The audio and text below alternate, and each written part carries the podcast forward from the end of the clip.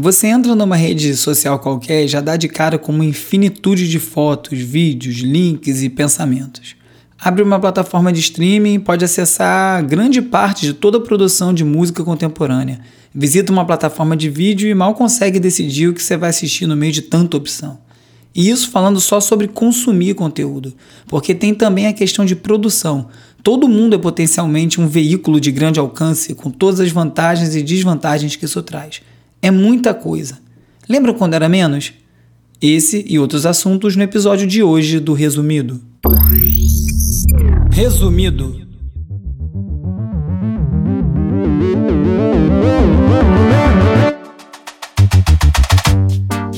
Olá, eu sou o Bruno Natal e no resumido número 58, Menos é Mais, viralidade controlada e pensamentos sobre uma internet distante. A ilha do esporte, a moda e as máscaras, como cortar o cabelo, corrida de bolinha de gude online e muito mais. Vamos nessa, resumido. Olá, resumista, positivo e operante, direto do isolamento para o mundo. Quem quiser falar comigo já sabe onde me encontrar. Arroba urbe, URBE no Twitter, arroba resumido.podcast no Instagram, ou então manda um oi pelo WhatsApp e pelo Telegram para 21 97969 5848 e faça parte da lista de transmissão, onde eu envio alertas de novos episódios, conteúdo extra e link para o post no resumido.cc com todas as reportagens comentadas em cada episódio para quem quiser se aprofundar. No Motherboard, que é o site de tecnologia da Vice, uma história muito boa sobre como desenvolvedores estão adaptando bots e scripts que são usados para comprar ingressos de eventos muito disputados, tipo um show que todo mundo quer o um ingresso, ou uma Copa do Mundo que você tem que comprar o ingresso online tem uma fila digital e esses bots conseguem ir lá e comprar o ingresso antes que um ser humano consiga, e normalmente usado por cambista, eles estão reprogramando esses robôs para conseguir lugar na fila da entrega de compras do Whole Foods. Whole Foods é um supermercado de comida orgânica muito conhecido nos Estados Unidos, foi comprado pela Amazon e tem sempre muita disputa lá porque é, normalmente as unidades não são tão grandes e tá todo mundo querendo marcar horário ao mesmo tempo, então os bots estão lá pegando os horários que estão disponíveis para entrega e depois alguns desses horários são vendidos online. Foi uma loucura completa, né? Já começou cada um por si, ainda está bem longe de chegar no, no pior disso tudo. E no MIT Tech Review está falando sobre como a Wayback Machine, que é um site que tenta arquivar a internet, tirar registro, foto de todas as páginas que tem online. O objetivo é esse, para poder gerar esse, esse catálogo, esse repositório, está tentando fotografar esse momento da história. Né? É uma documentação de uma época que os registros hoje todos são digitais e são muito voláteis. Né? Amanhã depois uma determinada plataforma deixa de existir, junto leva os arquivos e registros de uma época toda. O tempo de vida médio de uma página na internet é de 100 dias antes dela ser modificada ou deletada. Então eles estão correndo atrás para conseguir catalogar os registros do que as pessoas estão falando, como as notícias estão saindo, porque daqui a muitos anos isso vai ser muito importante como material para olhar a matéria fala sobre como, na época da Grande Depressão, foram enviados fotógrafos para diversas áreas dos Estados Unidos para fazer esse tipo de registro. E hoje em dia tudo está acontecendo online.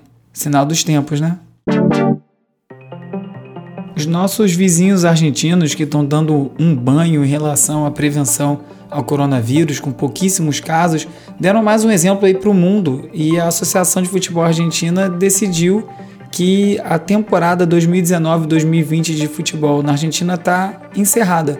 Não vai ter mais os jogos, acabou a temporada, não vai ter rebaixamento, enfim, então agora negociando e divulgando como vai ser os próximos anos em relação a isso.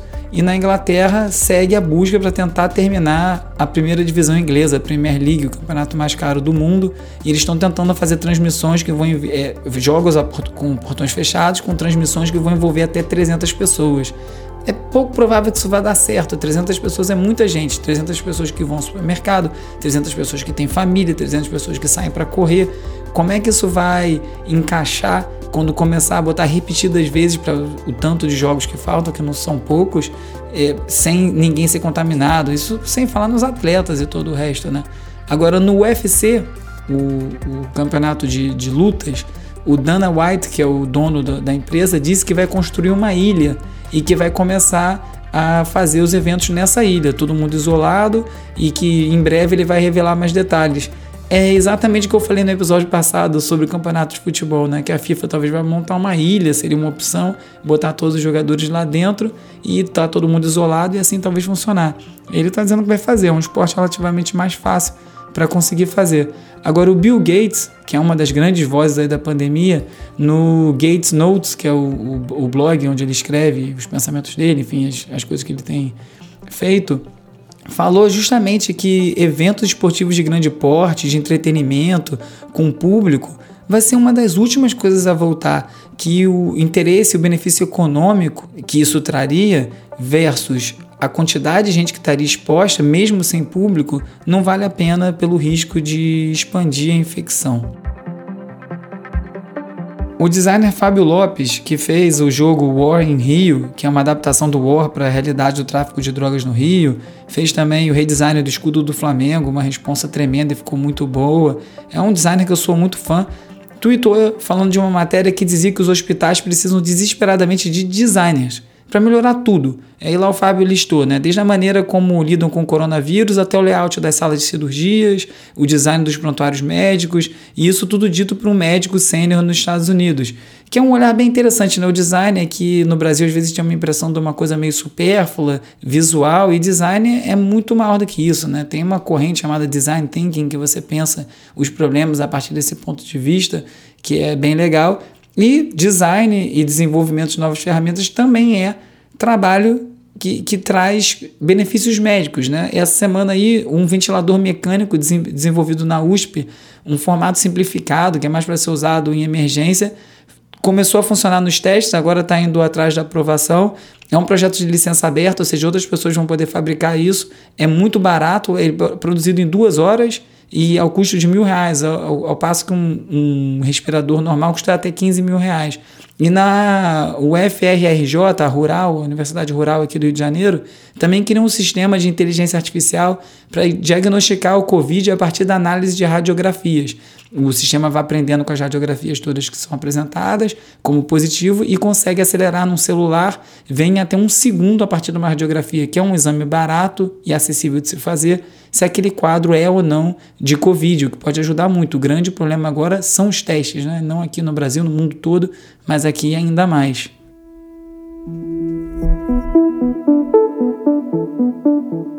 A revista Marie Claire da Inglaterra é, fala sobre como a Zara enviou as roupas para algumas das suas modelos para elas se fotografarem em casa e fez disso um catálogo, fez disso uma forma de anunciar uma coleção nova. É bem parecido com o que influenciadoras aí já fazem na internet. Agora é interessante você notar que no mercado que a digitalização tem sido tão cruel com a da fotografia, cortaram o fotógrafo da equação, né? As pessoas agora se fotografam em casa com um catálogo oficial, vai ficar cada vez mais difícil. Quem fez um trabalho parecido com isso, eu falei já aqui num dos episódios, é o fotógrafo aqui do Rio de Janeiro, carioca, o Jorge Bispo, que começou a fotografar as pessoas através do FaceTime do iPhone. Ele marca ali uma sessão de foto e ele vai dando print screen, dirigindo a pessoa, a pessoa não se vê na tela, ele dirige, faz os registros e ficou muito legal. E tem um fotógrafo envolvido que eu acredito que faça bastante diferença. O New York Times, ainda falando de moda, começou a questionar se as máscaras deveriam virar um acessório de moda, especialmente agora, depois que é, marcas como a Gucci, a Prada, Louis Vuitton anunciaram que iam botar suas fábricas para fazer máscara. Obviamente que essas máscaras que foram feitas por essas marcas foram sem marcas, sem as padronagens que tornaram conhecidas essas marcas é para uso né, dos, dos, funcionários, os médicos e todo mundo que está em campo lutando. Mas o fato é que as máscaras devem se tornar uma parte do nosso vestuário por um bom tempo. E aí a questão é se as máscaras deveriam então virar algo como um óculos ou um casaco, uma coisa que tem uma personalidade, que informa um pouco da sua personalidade, ou, é para ser algo que é mais relacionado com solidariedade, com o contrato social que a gente está vivendo agora. Porque quando as máscaras se tornam um produto de moda, junto com isso vem todo o resto ligado a essa indústria, né? É identidade, mas também um símbolo de riqueza, é um impulso humano que a moda já atende, por isso funciona tanto, e acaba se tornando mais do que um objeto, acaba também refletindo desigualdades e outras questões em volta disso. Então, tem várias questões dentro disso, né? É correto várias marcas estarem lucrando com uma pandemia? Bom, um monte de laboratório vai lucrar, né? Então, assim, cada máscara também representa o trabalho, o salário de alguém que fez aquela máscara. Então, além das atitudes sociais, de compra uma máscara, doe outra máscara e tal, tem uma discussão enorme em volta disso. E pouco a pouco essas questões vão aparecendo mesmo. Porque se, porque se você pegar um episódio de quatro semanas atrás aqui do Resumido, já dá para ver que as discussões eram outras, né? Aliás, aí falando isso até em paralelo com o que eu falei agora há pouco do Wayback Machine, né? Do registro histórico do que a gente está passando. É, todos esses registros são muito importantes, inclusive, para a gente ter essa visão de como as coisas vão mudando num arco.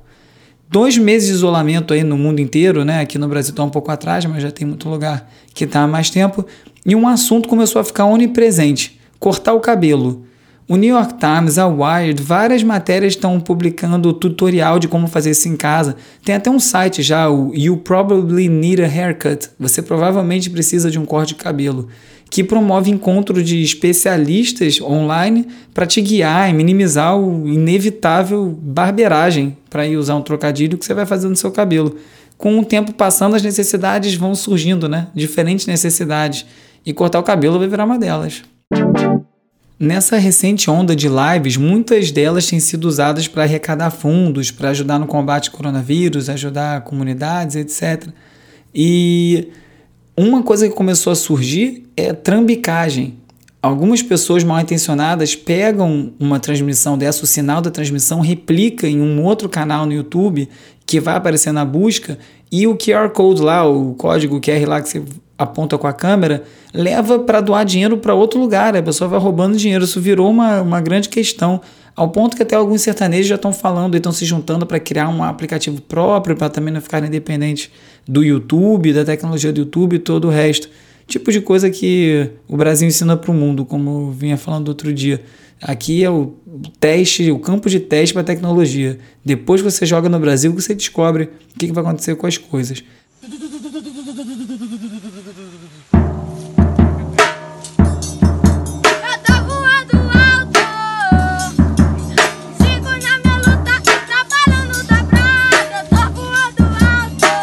Você já ouviu falar do Fundo de Quintal OFC? Cara, uma molecadinha do Maranhão, de um povoado chamado Centro dos Rodrigues, na cidade de Santo Antônio dos Lopes. E eles têm feito uns vídeos de umas músicas que é digno de Bacurau. Aliás, o diretor Kleber Mendonça mesmo até tweetou já um dos vídeos. Eles fazem umas cenas, é um menino cantando e ele chama vários amigos, é, parece uma instalação. Eles põem uma, põem uma câmera parada, esse menino canta, alguns tocam é, percussão da música com instrumentos improvisados e uns outros fazem umas performances, jogam de cipó, dão voador um nos outros. Cara, o vídeo é uma psicodelia, assim, é uma obra de arte mesmo. No YouTube já está com 260 mil assinantes. E essa música que você está ouvindo no fundo é uma música do MC Pose do Rodo, aqui do Rio. É, é, impressionante como essas coisas atravessam, né? E o que, que vai virar e ser em outro lugar. Confere o vídeo que vale muito a pena.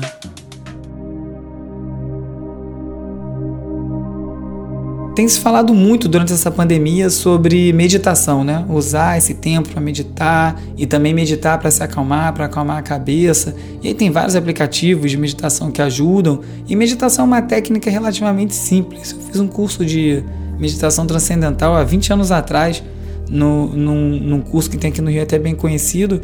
E, e, depois disso, acho que as coisas mudaram. Hoje ensina-se de uma maneira um pouco mais simples.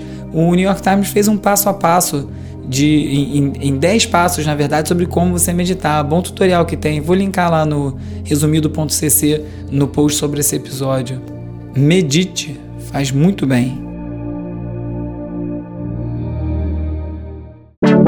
Você já deve ter reparado que no WhatsApp hoje em dia está mais difícil encaminhar uma mensagem. Quando uma mensagem já foi encaminhada muitas vezes, ela vem marcada com duas setinhas. E essa mensagem, se você for encaminhar para alguém, tem que ser uma por, uma por vez, né? Em 2018 teve um limite de você só conseguir encaminhar coisas para cinco pessoas ou grupos. E agora tem essa que, se já tiver sido uma coisa muito compartilhada, é só para uma pessoa de cada vez. Essa medida do WhatsApp saiu no TechCrunch diminuiu o encaminhamento das mensagens virais em 70%. Ou seja, funcionou muito, né? Se você já deu de cara com um conteúdo desse e foi mandar para alguém para vários amigos, e aí você é bloqueado na hora de, de mandar, você vê que você já pensa melhor para quem mandar e dá uma preguiça de mandar para tanta gente também e realmente diminui. E aí fica uma pergunta, né? Será que é benéfico a gente ter tanta ferramenta que facilita tanto assim a propagação de conteúdo sem exigir nenhum critério? Será que já não tem aí uma mensagem nisso aí que talvez limite, não seja uma coisa tão ruim? O jornalista Simon Reynolds, é, escritor também, escreveu o livro Rip It Up and Start Again, escreveu Retromania, alguns livros conhecidos aí, fala muito sobre música, escreveu um, um texto no blog dele sobre plataformas de streaming que para mim bateu forte. Porque eu, tô, eu tenho pensado sobre como as plataformas de streaming mudaram o nosso hábito de ouvir e, no meu caso, em alguns aspectos mudou para pior. Hoje em dia eu estou tendo uma relação diferente com música, não ter os discos na mão, esse tipo de coisa. Esses dias o meu filho pegou uns CDs que ele tinha ganho da mãe, é, um, um do Daft Punk, um do Iron Maiden, que ele ganhou numa viagem, e ele estava deitado folhando o encarte. Aí ele chegou para mim e falou: Pai, olha que legal isso aqui, eu queria ouvir, como é que faz para ouvir isso aqui? E eu não tenho mais um CD player em casa, meu computador já não tem é, CD-ROM e eu não tenho onde botar aquilo para tocar. E aí eu expliquei para ele que há nem tanto tempo assim você precisava ter o CD para conseguir ouvir uma música. Que não é igual hoje em dia, que qualquer música que dá na, na, na telha que você quer ouvir, você entra na internet, escreve e vê e, ouve. Para você ver, né? Ainda falo ver e ouve. Que hoje em dia a gente vê música. Ainda tem isso, né? O YouTube trouxe isso. Enfim, no artigo do Reynolds, ele, começa, ele falou muito sobre a superficialidade dessa audição via streaming, né? Que a, e também uma falta de sentimento de uma experiência compartilhada, que é uma coisa que o rádio tinha. Você vê aquela música performando, um monte de gente ouvindo e ter uma coisa que junta as pessoas, que é um pouco que funciona com esporte e até esse sucesso da última edição do BBB durante essa quarentena foi uma coisa que todo mundo conseguiu fazer junto. Isso é uma coisa muito poderosa. E aí, além disso tudo, ainda tem angústia de você olhar para aquilo tudo e saber que você nunca vai dar conta de ouvir aquilo tudo. Ele ainda fala um pouco sobre a transformação da música hoje, cada vez ficando mais calcado no posicionamento, às vezes até o posicionamento é mais importante do que a parte musical nos casos em que a parte musical não consegue expressar esse posicionamento, né? E, e não só isso, né? antigamente você ia fazer uma compra numa loja, era uma dificuldade decidir o que comprar, era um dinheiro para você comprar vários discos, você não sabia o que você queria ouvir, e aí a imprensa musical tinha um papel enorme nisso, você conseguir ler sobre um disco antes de comprar para te ajudar na decisão e tudo isso. Tudo isso fazia uma experiência mais rica. Quando você comprava um disco, você tinha uma outra relação com ele, estava com ele na mão, você ia conviver com ele mais tempo, que era o disco que tinha para ouvir. E mas como é que você vai explicar para uma criança que antes era melhor, quando não dava para ouvir tudo? Até porque isso é nostalgia, não era melhor. É melhor agora. A questão é o quanto que essas plataformas e as tecnologias moldam o nosso comportamento. A gente pode se comportar de outra forma. O sucesso da Fiona Apple, desse disco dela que saiu agora, para mim tem muito desse isolamento, da capacidade das pessoas conseguirem parar e ouvir um disco sem tanta interferência. Talvez o disco tivesse saído em outro momento, não tivesse tido esse alcance todo. E aí eu fico pensando nisso, né? O limite. Qual é o limite? Quando é que a gente vai aprender a lidar com esse mundo de opções que a gente tem na internet? Eu fico pensando no Fotolog. O Fotolog você podia postar uma foto por dia. E aquilo dava um controle, porque tinha a questão da curadoria, de você pensar o que você vai botar, só vai, só vai poder botar outra foto amanhã, a não ser que você delete a anterior, o que muita gente fazia, mas enfim, tinha uma coisa do, do pensar do que você ia fazer ali. É muito parecido com a transição da edição não linear para, desculpa, da edição linear para edição não linear. Eu na faculdade editei em VHS com ilha de duas fitas que você não podia voltar, errou, tinha que voltar a edição inteira, você mudar de ideia de uma coisa no começo. E eu lembro que nessa época eu li em algum lugar uma pessoa falando que o processo digital às vezes só posterga a decisão, né? Quem trabalha com vídeo com música, que você vai editando, editando, editando, aí você faz o corte 1, o corte 2, o corte 3, o corte 10, o de 12 minutos, o de 10 e não consegue decidir qual que está valendo por causa disso. É muita opção que tem ali. E existe um conforto quando escolhem para você. Rádio, televisão, tudo isso aí está aí funcionando por causa disso. Eu acho que parte até do sucesso dessas lives todas é isso. Tem um horário marcado, é uma experiência compartilhada e ela acaba. Então a questão que eu tenho pensado é como é que a gente vai encontrar limites nas redes sociais. Será que é, é bom? Será que é, o, é, é melhor para a sociedade? Todo mundo poder postar o que quiser o tempo todo com esse alcance inteiro, sem nenhum filtro. Eu estou vendo essa série do, do New York Times no, no, do, de podcast. Aliás, é como eu falei no New York Times hoje, né? Mas eles estão realmente com um trabalho muito bom. E eu virei assinante, então tem uma promoção lá que você paga uma merreca um ano todo e acho que é um dólar por mês.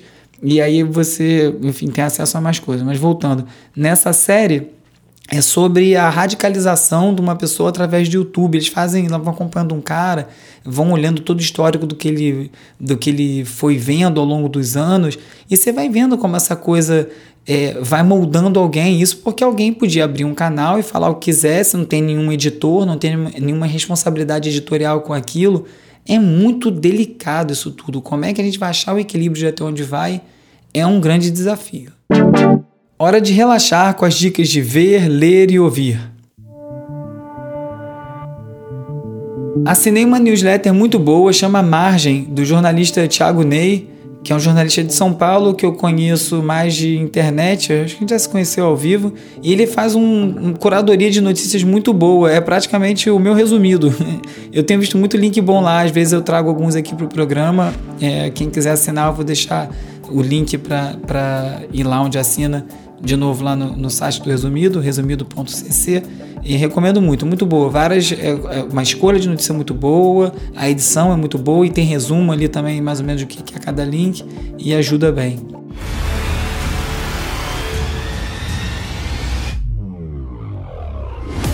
Se você está com saudade de esportes e de competição, tem uma solução. Chama Jelly's Marble Run. É um canal só de corrida de bolinha de gude. Eu tô vendo adoidado. O cara faz uma filmagem da corrida de bolinha de gude que você não acredita. Tem, o cara faz isso na Holanda e ele tem um cara nos Estados Unidos que faz a narração. E as bolinhas que participam da corrida, eh, as bolas são diferentes de. são parte de diferentes equipes. E as bolinhas de gude têm perfis no Twitter, tem fãs de cada bolinha. Os vídeos dão 100 mil views, 200 mil views. E é muito divertido, porque você não tem a menor ideia do que vai acontecer, você escolhe uma bolinha para ficar acompanhando e fica lá 10 minutos vendo. E o cara faz uma temporada, tem os classificatórios, tem cada corrida. É divertido a beça. Na falta aí do, do que assistir, bolinha de gude.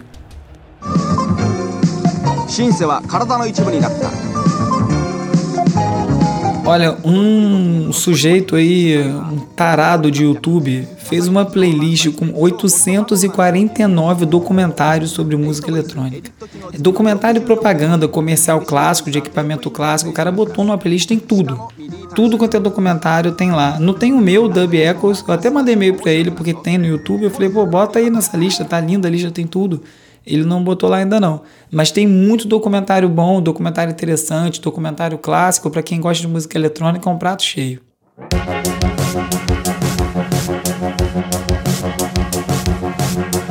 Outra série que eu comentei aqui antes da estreia, The Midnight Gospel, que é uma animação feita pelo criador do Hora, da, Hora de Aventura, em cima de um podcast que ele gostava muito, e aí são episódios de 20 minutos com várias questões filosóficas, espirituais, é, contadas através do olhar desse podcaster espacial chamado Clancy Gilroy, que ele entra num simulador e ele é transportado para novos mundos onde ele acha os entrevistados para fazer esse podcast dele. O, o, a animação é muito boa e aí então tem esse simulador e alguém fez um manual dele inteiro desenhado, explicando cada coisa. Depois você vê a série, você vai se importar mais e vai achar mais legal de ver esse manual. Mas se você não assistiu ainda, confere, tá no Netflix. E estreou a parceria também entre a Amazon e o festival South by Southwest, em que eles vão exibir 39 filmes que foram selecionados para a edição desse ano, que acabou sendo cancelada, de graça, de 27 de abril até dia 6 de maio. Os cineastas que toparam, óbvio, não eram todos os filmes que estavam inscritos, então tem esses 39 Agora, infelizmente, somente para endereço IP nos Estados Unidos. Aqui do Brasil não tá dando para assistir. Eles podiam dar essa colher de chá, né?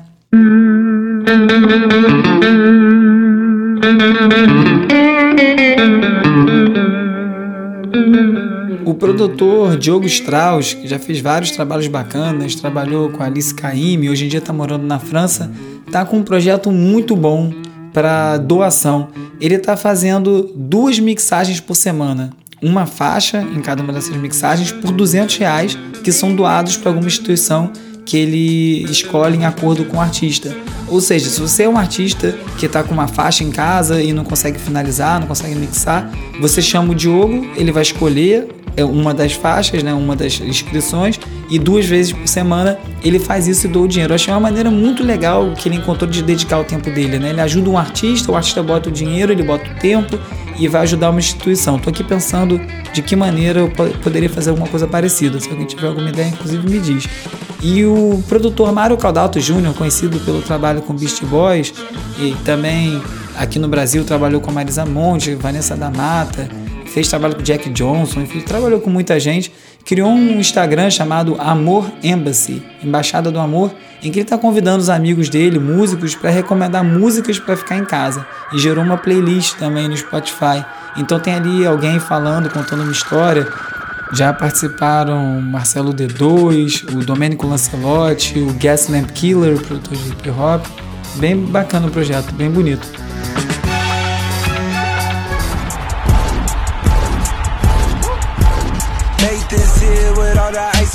E nesse mundo das lives aí que tomou conta das nossas vidas, quem fez um projeto mais diferente do que ir pro Instagram tocar foi o Travis Scott, que é um cantor de, de trap, que fez um show dentro do jogo Fortnite. Não é a primeira vez, o Fortnite já tinha feito um show com Marshmello, produtor de música eletrônica, só que dessa vez ele bateu, ele bateu o recorde de um evento dentro de um jogo, qualquer game. Foram mais de 12 milhões de jogadores participando do show simultaneamente.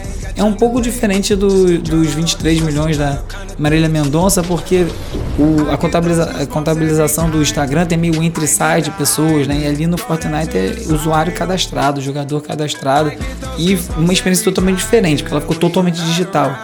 Esse live do Instagram tem essa coisa humana de você ver a pessoa do outro lado tocando, e o Fortnite não, é um jogo digital, levou o Travis Scott para esse ambiente digital e extrapolou tudo que podia fazer ali dentro. Vale a pena conferir, tem no YouTube aí uns pedacinhos do show.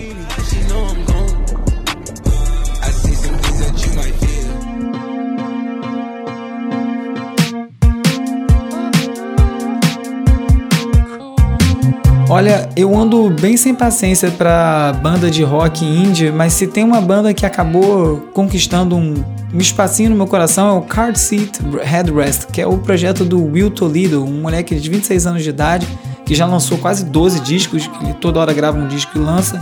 Agora nesse disco mais recente, ele começou a misturar com eletrônica, uma coisa que tem umas ambiências assim, as músicas são um pouco mais longas. Que as, e ele lançou quatro músicas do disco novo. Vai sair um disco chamado Making a Door Less Open. Ele já lançou quatro. E uma chama There Must Be More Blood, que é muito, muito boa. E a outra que você está ouvindo aí é I Can't Cool Me Down, que é muito boa também. E aí no disco tem um personagem chamado Trait, e é mais ou menos uma história, né? Meio uma coisa narrativa. Parece um pouco com esse álbum conceitual do Arctic Monkeys, o último que eles lançaram, Tranquility Base Hotel and Casino. Muito bom, Car Seat Headrest, confira.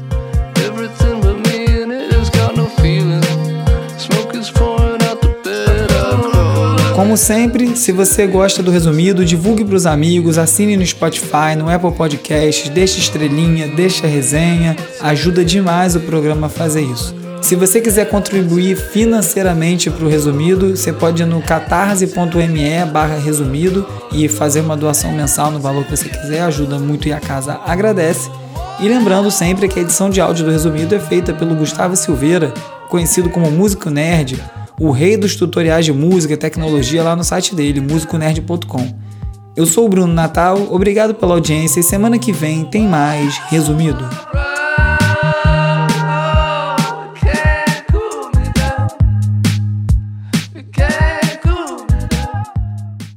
resumido, resumido.